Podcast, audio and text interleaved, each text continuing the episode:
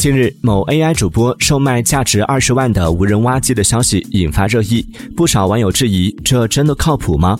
据统计，二零二二年中国电商直播市场规模将上升至一万五千零七十三亿。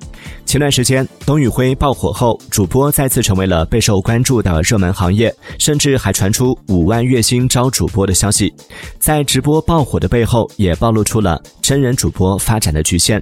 数字人有情商，有智商。连挖掘机都能卖，还有什么是不能做的呢？你认为数字人直播带货能取代真人吗？